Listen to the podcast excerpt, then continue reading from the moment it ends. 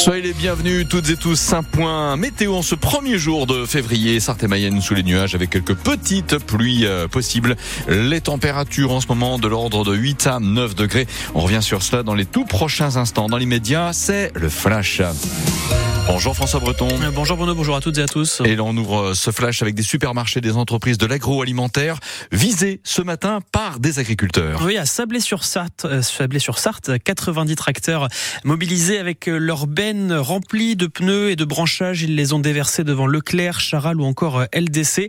Des entreprises qui importent ou proposent des produits étrangers dans leurs rayons. Une concurrence déloyale, dénoncent les agriculteurs. Ils sont toujours mobilisés sur deux autoroutes aujourd'hui dans notre département, au niveau de Conéré sur la 11 et à jouer en Charny sur la 81. La circulation vers Le Mans est impossible, mais ça roule dans l'autre sens. Il y a aussi un blocage à la Gravelle. Là, c'est à la frontière entre la Mayenne et la Bretagne. Les agriculteurs bloquent seulement la route vers Paris. Un millier de tracteurs se trouvent, eux, en ce moment à Bruxelles, en Belgique, la capitale européenne où se réunissent les 27 dirigeants de l'Union européenne. Aujourd'hui, ils devraient parler de la crise agricole car l'Union européenne concentre les critiques des agriculteurs en France, mais aussi en Belgique en Italie ou encore en Allemagne. À Ringis, en banlieue parisienne, les gardes à vue des 79 agriculteurs arrêtés hier sont levés. Hier, ils se sont introduits dans le marché de gros et ont commis des dégradations d'après les autorités. Les convois de tracteurs qui se dirigeaient vers Ringis, eux, semblent se rebrousser leur chemin ce matin eux aussi se remonter contre le gouvernement. Les enseignants, les CPE, les psychologues de l'éducation nationale euh, le sont, euh, sont dans la rue cet après-midi. Ils dénoncent les mauvais salaires, les suppressions de postes, les réformes à marche forcée.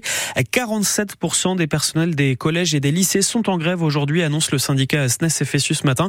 Au Mans, le cortège s'élancera à 14h depuis la direction académique à Pexan, direction la préfecture.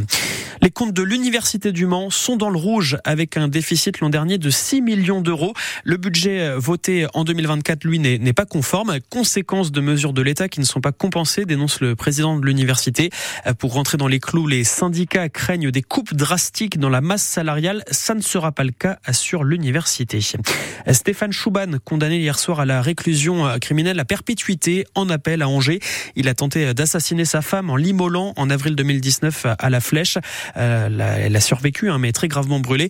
C'est une peine plus lourde qu'en première instance où euh, Stéphane Chouban avait écopé de 30 ans de prison. Trois autres accusés sont eux aussi à nouveau condamnés en appel. Vous avez le détail des peines sur francebleu.fr. L'appli ici, page France Bleu Maine. Et puis les obsèques de Marine Hébervaux-Richard auront lieu lundi prochain à 15h au cimetière de Courgenard. Cette jeune fille de 21 ans est morte mardi d'un cancer. Son histoire vous avait ému, nous avait ému. Elle avait pu financer son mariage avec Ambre le 13 janvier janvier dernier, à quelques jours de son décès, grâce à une cagnotte en ligne que nous avions relayée. La famille ne souhaite ni fleur ni couronne, mais vous pouvez assister à cette cérémonie donc au cimetière lundi à 15h. La famille propose de faire un don à la Ligue contre le cancer de la Sarthe. On fait un point sur euh, la météo, Bruno Oui, François, et nous sommes avec des nuages qui nous accompagnent en cette fin de matinée. Si l'on regarde bien le bulletin,